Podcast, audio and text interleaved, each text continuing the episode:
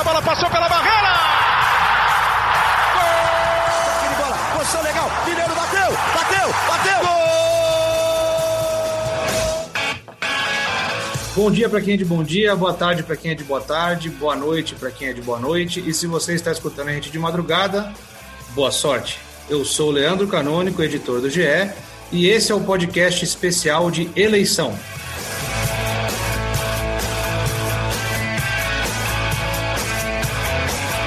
No episódio de hoje, os nossos setoristas Eduardo Rodrigues, Leonardo Lourenço e Marcelo Razan falam com Júlio Casares.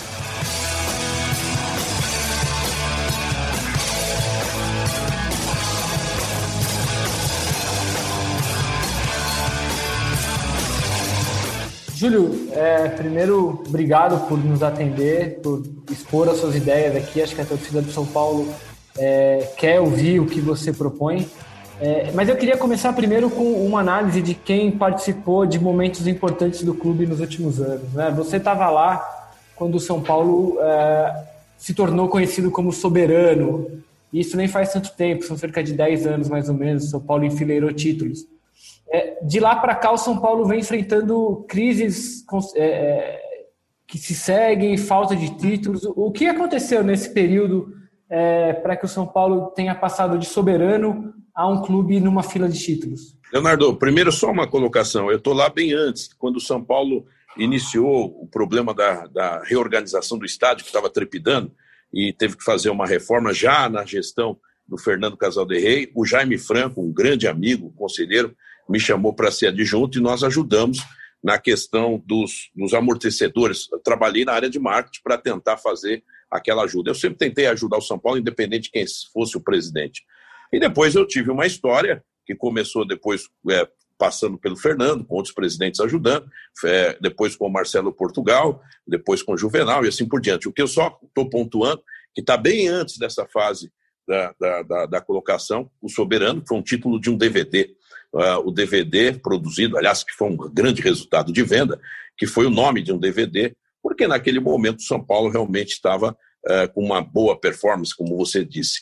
Nós ganhamos 2005 tudo, né? O Paulista, Libertadores e Mundial, e depois a sequência do Triexa, 2006, 7, 8, e depois o Sul-Americano 2012. O que eu acho, Leonardo, é o seguinte: eu acho que todos os clubes, e esse é um grande problema que eu vou tentar conduzir, é, é a falta de continuidade do planejamento. Se você tem um planejamento, você tem que, é, no mínimo, uh, ter uma, uma recomendação para que os grandes projetos possam ter é, encaminhamento é, é, é, e uma continuidade de análise. E o São Paulo, que teve um bom período, e não dá para ganhar sempre, ele poderia é, ficar, assim, você numa estiagem de um, dois anos, depois voltar a ganhar, ele deixou de cumprir um, um, uma continuidade, que é diferente de continuismo, de um planejamento que estava dando, sorte, dando certo. Portanto, o que eu imagino que é o grande problema é você, quando ganha muito, ficar no conforto da vitória e quando perde muito, ficar no desespero para ganhar a qualquer custo. São duas pontas, são dois extremos. Nós precisamos ter o um equilíbrio, o equilíbrio que chama-se planejamento. E planejamento tem que ter continuidade de gestão para gestão. É essa a nossa expectativa e acho que essa é uma das razões, não só do São Paulo, na história, muitos clubes deixam de compor essa, essa, essa continuidade de um planejamento claro, com seus ajustes, com as suas mudanças, com os seus aditivos, né, com a supressão de algumas coisas que não deram certo, mas que isso falta dentro da estrutura do futebol brasileiro.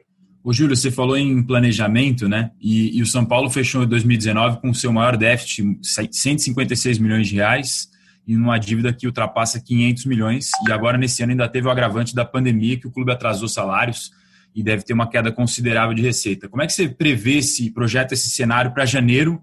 E se você vencer a eleição, qual seria a tua primeira ação caso, toma, caso você tome posse?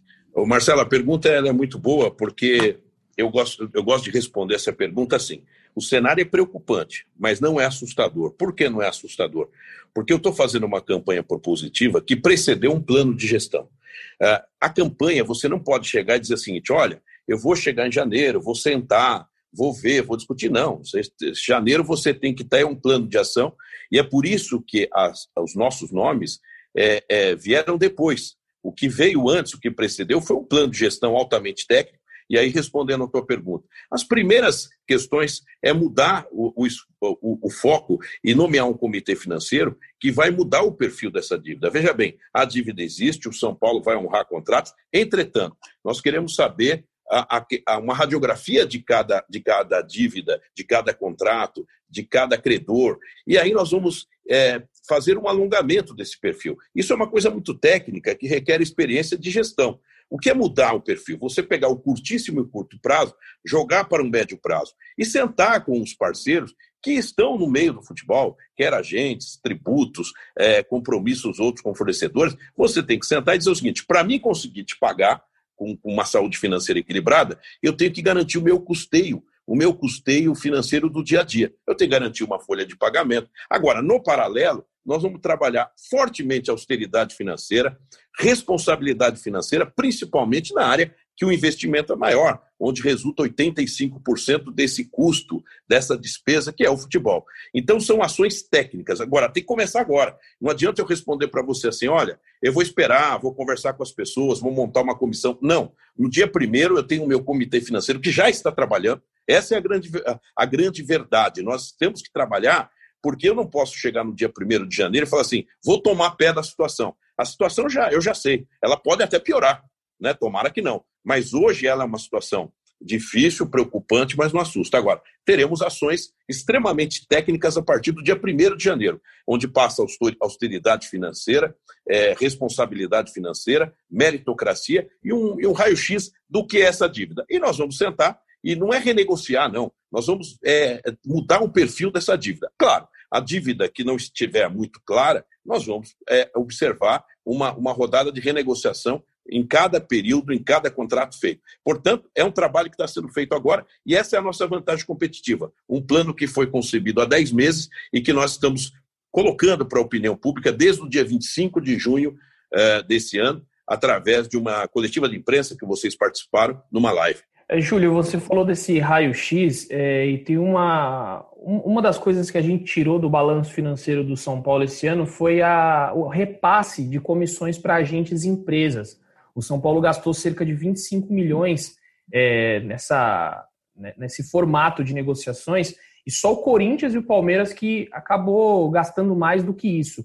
Por que paga-se tanto para intermediários no clube e qual o seu plano em relação a isso? Edu, é, eu vou dizer o seguinte: a questão do agente é uma questão da lei de mercado. Né? Tem a Lei Pelé, eles existem, o mercado coloca essa dinâmica, nós o reconhecemos como agentes do futebol. O que nós precisamos estabelecer é algo, se paga muito, se paga pouco, é estabelecer uma, um limite dentro de cada transação. E principalmente o que eu digo: se é um fato, é uma legislação, e o agente que também merece o respeito, é um trabalhador dentro de uma regulamentação do futebol.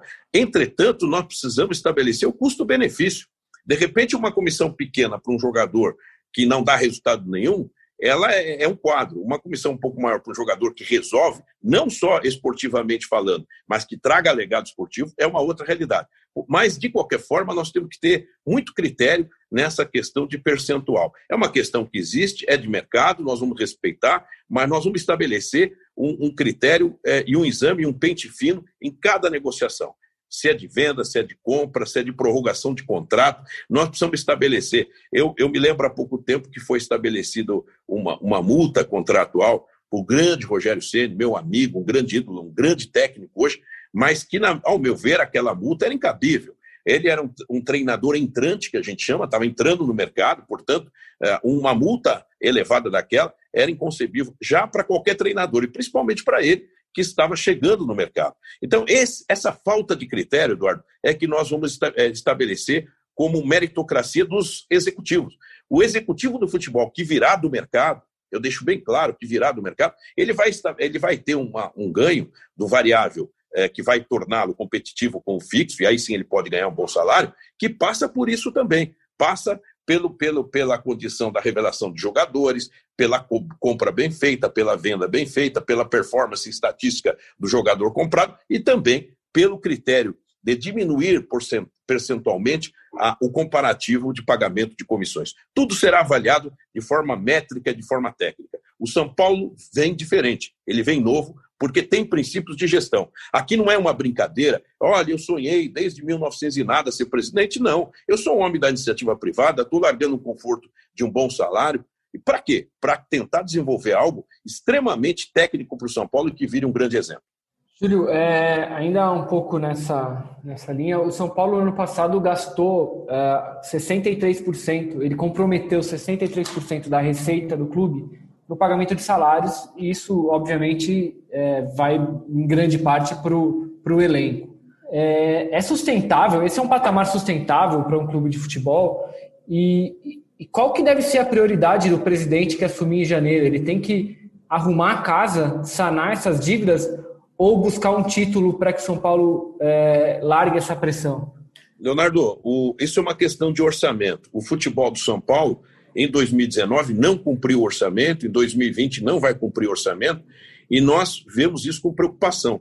Porque se você compromete um X percentual, como você colocou, se estiver dentro do combinado, orçamento é combinação. Se estiver dentro do orçamento, fez a lição de casa. Se você gastou mais com um, menos com outro, mas está dentro do composto do orçamento, você faz a lição de casa. Então, primeira coisa, o presidente tem que se envolver sim.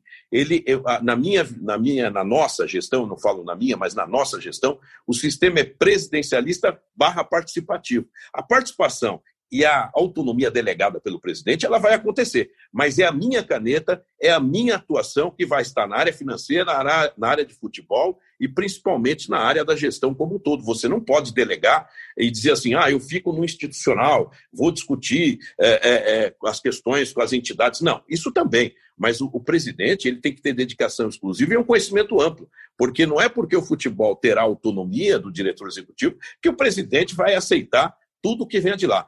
É uma, é uma gestão que nós vamos ouvir o diretor executivo, a equipe de futebol, comissão técnica, mas o presidente vai estar muito presente. Você não espere, e nenhum torcedor vai esperar um presidente que fique numa posição de rainha da Inglaterra. Ele vai entrar nas divididas que tiver que entrar, porque senão você não faz a gestão que precisa ser feita. Então, nós precisamos, dentro do orçamento, equilibrar um time competitivo, onde você tenha valores da base, promovendo esses garotos um pouquinho antes, mas lançando na hora certa, ou seja, uma diferença. Você promove antes para treinamento, mas lança na hora certa.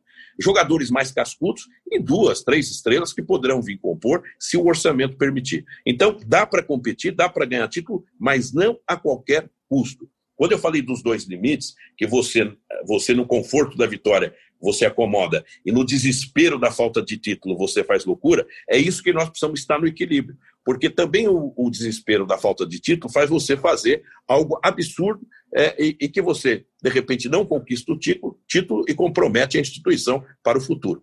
Nós vamos trabalhar no equilíbrio e buscar um time competitivo com equilíbrio orçamentário. Júlio, só para não perder o gancho da sua resposta anterior, você falou que seu diretor vai vir de mercado. Isso significa que o Raí não continua com você?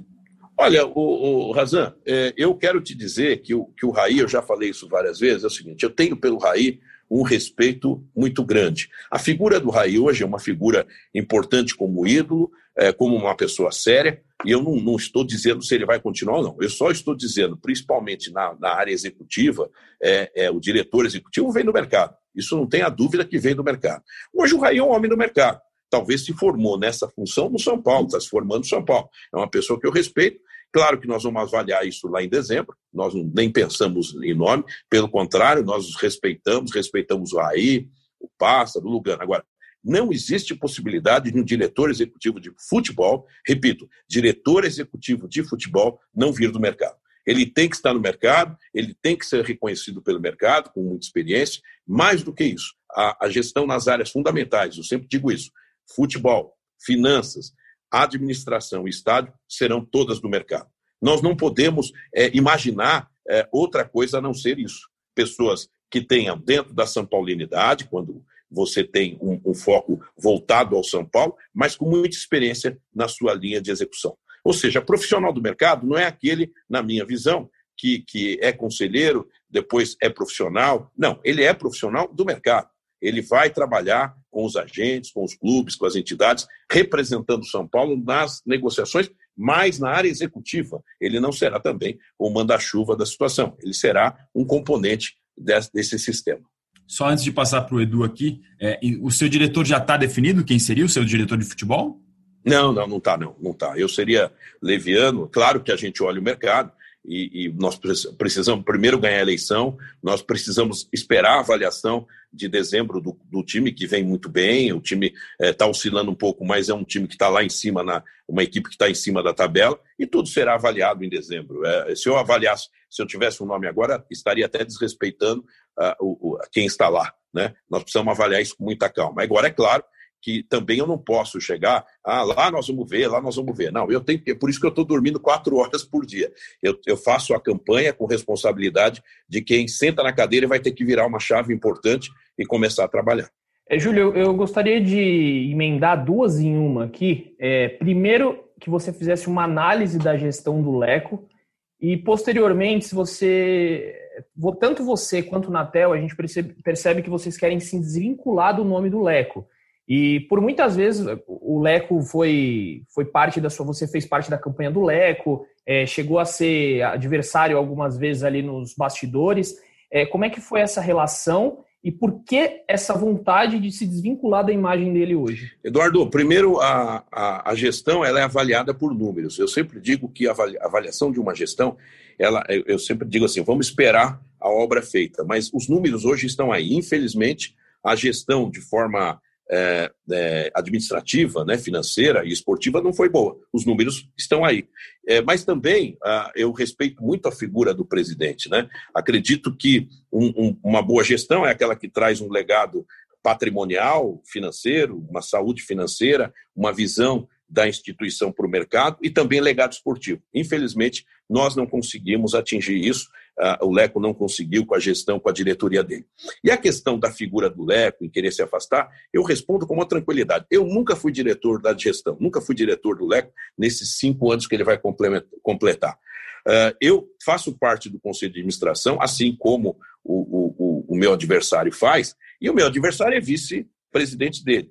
Quando eu falo que não tem oposição em situação, não é para que fuja, não. Eu, eu, eu, eu, fico muito tranquilo, porque não existe mais. Veja bem, o meu adversário tem, tem lá, apoiando ele, oito ou nove diretores, oito pessoas que dirigiram o futebol com o Leco.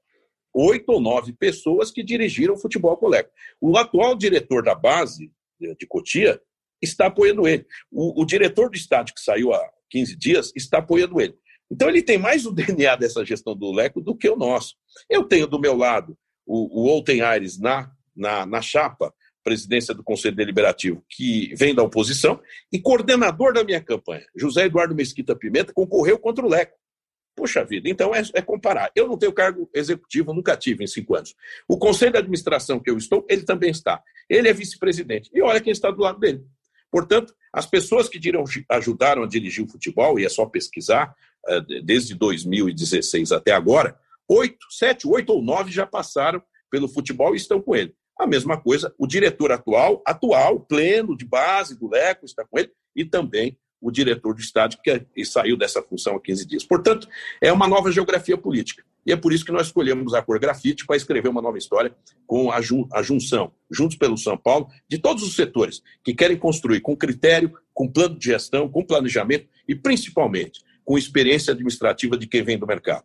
É, é, ser presidente de São Paulo, em nenhum momento é brincadeira, principalmente nesse momento. Júlio, por outro lado, é, você esteve na, na diretoria do presidente anterior ao, ao Leco, o, o Aidar, é, foi vice-presidente do Aidar no, no, período final ali do mandato dele, um mandato que terminou é, em escândalos, em denúncias de corrupção, é, e você acabou rompendo com o Aidar às vésperas da renúncia dele, ali, acho que cinco ou seis dias antes. É, queria que você analisasse e avaliasse como foi a sua participação nessa gestão do Aidar, é, como, é que, como é que você vê os escândalos que levaram à queda do Aidar, é, e não dava, não dava para ver o que estava acontecendo ali, não dava para entender o que estava acontecendo, você que estava próximo do presidente. Leonardo, vamos, vamos lá. Eu participei das gestões, como eu disse, Fernando Casado Rei, é, o, o, o, Paulo Amaral, Zé Augusto, Basto Neto, tudo, tudo, primeiro, tudo como voluntário, abnegado, ajudando. É, mais incisivamente, eu, eu era diretor adjunto, mais incisivamente com Marcelo Portugal, até aí eu estou dizendo, momentos bons, momentos ruins, Marcelo Portugal muito bom, das gestões do Juvenal duas exitosas, então, e da gestão do Aidar, onde todos apoiaram ele, inclusive o meu adversário, todos apoiaram o Carlos Miguel Aidar. O Carlos Miguel tinha feito uma gestão em 86, lá na década quando foi campeão brasileiro, maravilhosa, e fundou o Clube dos 13. Era considerado uma das grandes lideranças. A gestão dele foi turbulenta por várias, várias razões, você colocou aí. Eu não sou juiz para julgar ninguém. Eu só poderia a, a, a esperar uh, o que nós pudemos esperar, porque eu tenho dentro de mim Leonardo, uma, uma coisa que é da minha essência. Eu não julgo ninguém, eu não, procuro, eu não procuro ser leviano, eu não acuso ninguém antes de que prove o contrário e de forma muito clara. Né? Eu vejo algumas pessoas que comentam algo, eu não, eu não farei nenhuma, mesmo sabendo que o São Paulo tem é, denúncias contra A, contra B, tem questões que estão na polícia, não sei aonde, eu não faço essa ilação a ninguém porque eu sou responsável.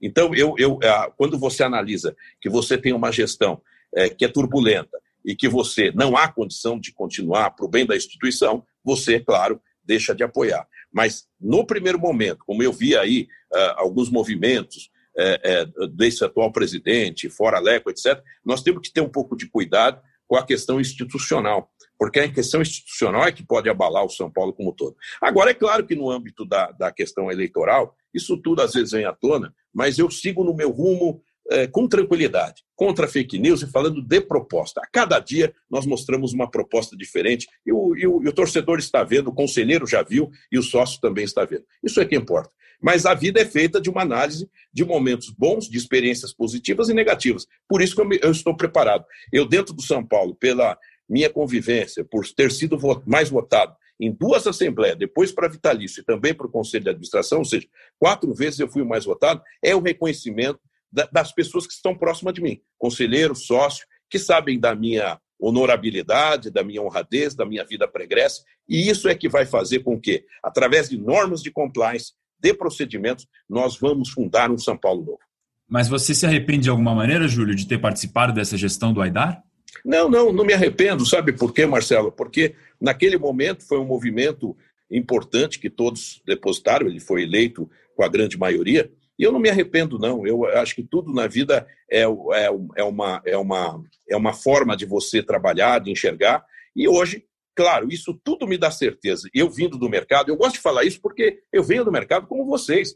Vocês estão numa empresa que são cobrados por audiência, por clique, por visibilidade e por faturamento comercial. E eu vou fazer isso no São Paulo. Então, a primeira norma que eu vou assinar, até para que a gente é, é, nunca mais tenha episódios como esse, normas de compliance vai acabar aquelas interferências é, de, de, pessoas, ou de conselheiros, ou de sócios, que queiram misturar a sua ajuda ao São Paulo a negócios dentro do São Paulo. Então, normas de compliance que tem toda empresa será assinado no primeiro dia do nosso, da nossa gestão. E é assim que se vai, nós vamos mostrar um São Paulo para o mercado. Um São Paulo revigorado, novo e com credibilidade.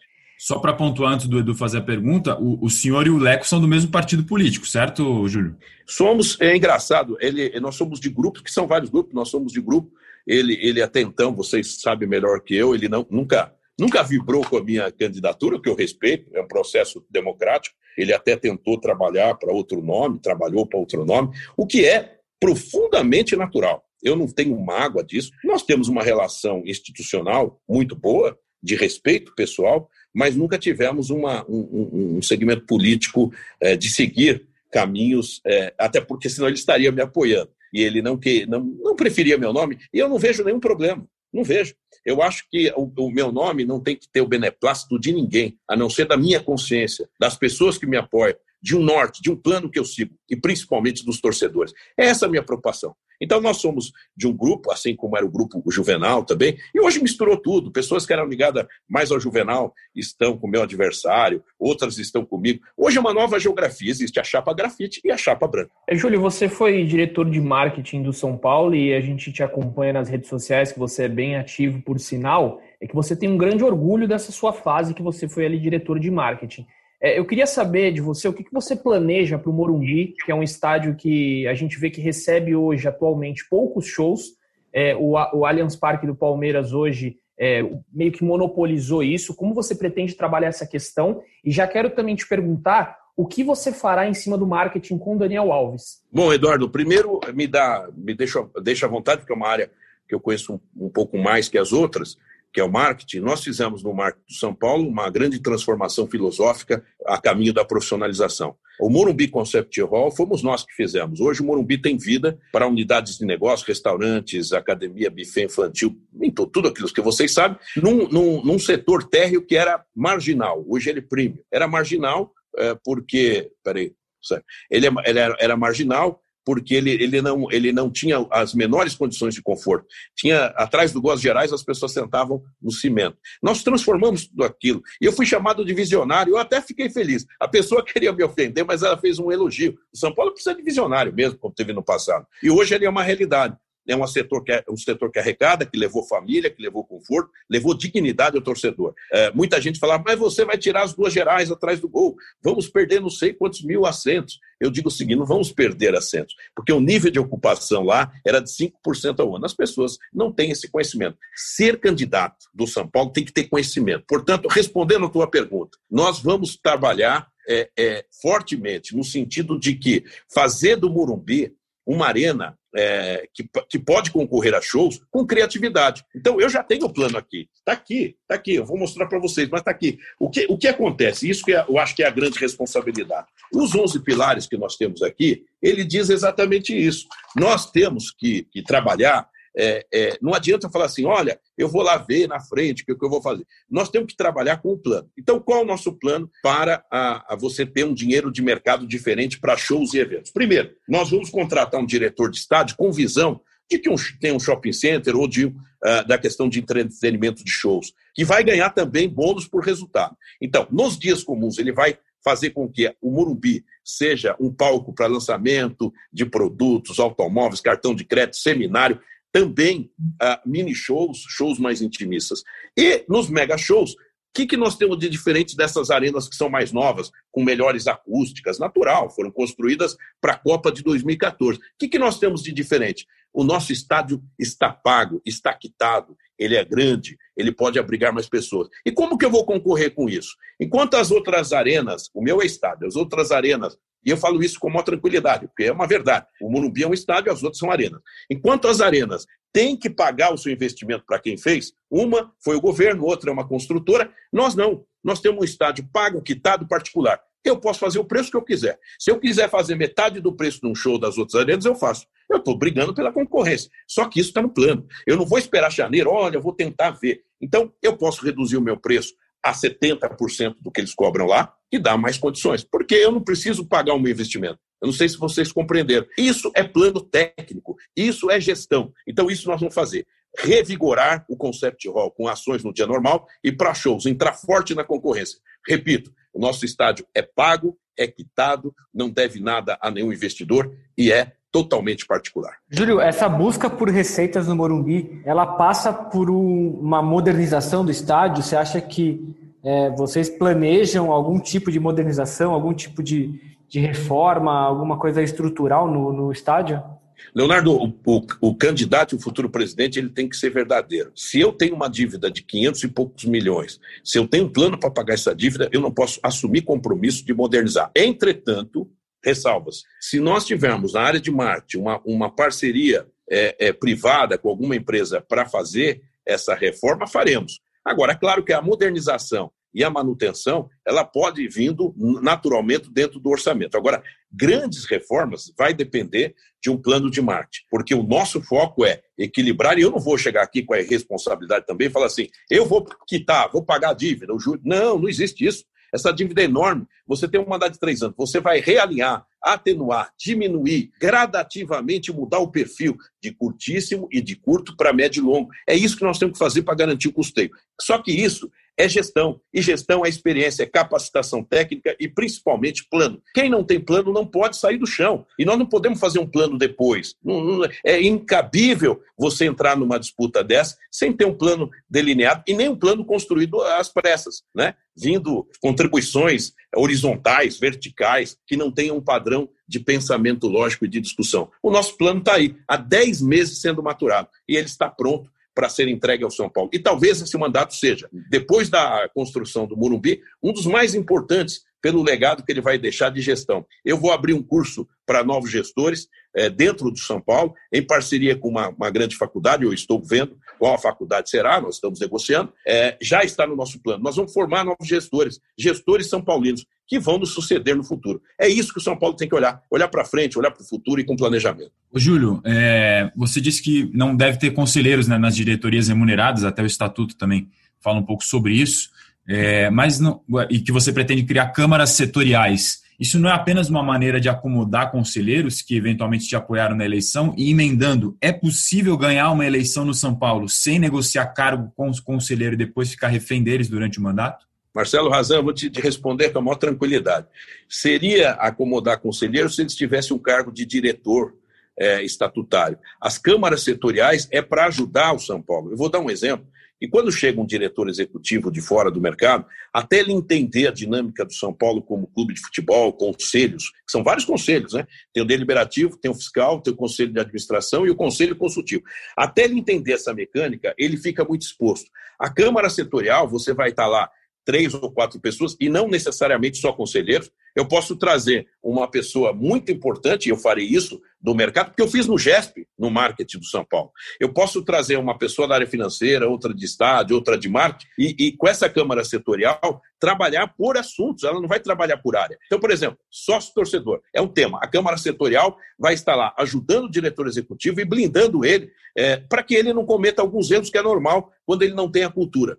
Eu me lembro que quando assumi um, um, um diretor de marketing que veio do mercado, ele, ele, ele, ele, nas primeiras ações, ele lançou camisa com problemas. E, e, eram problemas que era fácil de decupar, de você entender se ele tivesse alguém do lado ajudando, né? olhando o estatuto com mais cuidado. Então, as câmaras setoriais elas, terão, elas serão trabalhadas por demanda. Por quê? Nós temos três anos. Nós temos inúmeras ações para realizar e projetos para realizar. Não dá para você montar aquelas comissões que vai elaborar projetos. Não. As câmaras setoriais vão uh, assumir o projeto sócio-torcedor, onde eu vou ter um cronograma e vou dividir com o torcedor através de live o começo, meio e fim. Nós vamos ter um cronograma para entregar cada projeto. Eu, eu, brinco que eu tenho 30 bolas para chutar, todas ao mesmo tempo e todas têm que entrar no gol. Então, as câmaras setoriais, eu vou ter a Câmara da Governança, a Câmara do, do Sócio Torcedor, a Câmara da, das Embaixadas, a Câmara Setorial, que vai ajudar no Comitê Financeiro para realongar é, o perfil dessa dívida. Ou seja, é um trabalho muito grande. Quando você pega é, conselheiros do São Paulo e alguns de grande renome, Puxa vida, você imaginou se eu tenho um problema de um estudo tributário para fazer? Você acha que eu vou abrir mão de um, de um, de um professor emérito, ilustre São Paulino, Ives Gandra Martins, que me apoia, me dá muita satisfação de me apoiar? Claro que não. Então, esses, esses eu chamo de consultores, o melhor custo-benefício da história.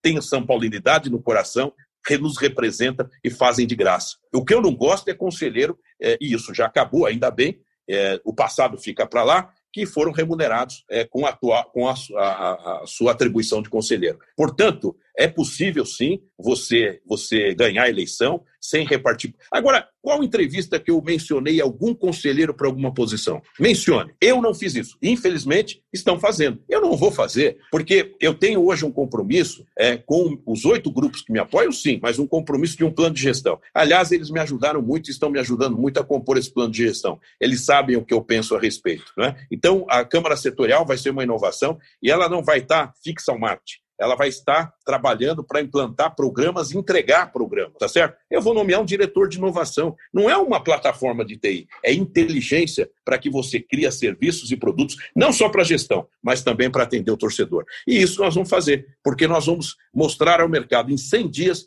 que o São Paulo está diferente. É um São Paulo novo, com credibilidade, com esperança redobrada e que a gente consiga, ah, nesse conjunto, é, trazer um time competitivo e trazer alegria ao nosso torcedor. Júlio, nessa gestão do Leco, a gente viu muitas contratações assim com alto valor, né? A gente pode lembrar de cabeça rapidamente Nenê, Diego Souza, Everton, Alexandre Pato pelo salário e o mais emblemático de todos, o Daniel Alves. Como que você planeja essa questão de contratação no São Paulo? Você vai fazer uma gestão de austeridade é, você pensa em algo como produtividade? A gente já viu algumas gestões de outros clubes que fizeram é, contrato de produtividade. Como é que você pensa para essa questão de bola-campo do São Paulo? Eduardo, tudo é gestão.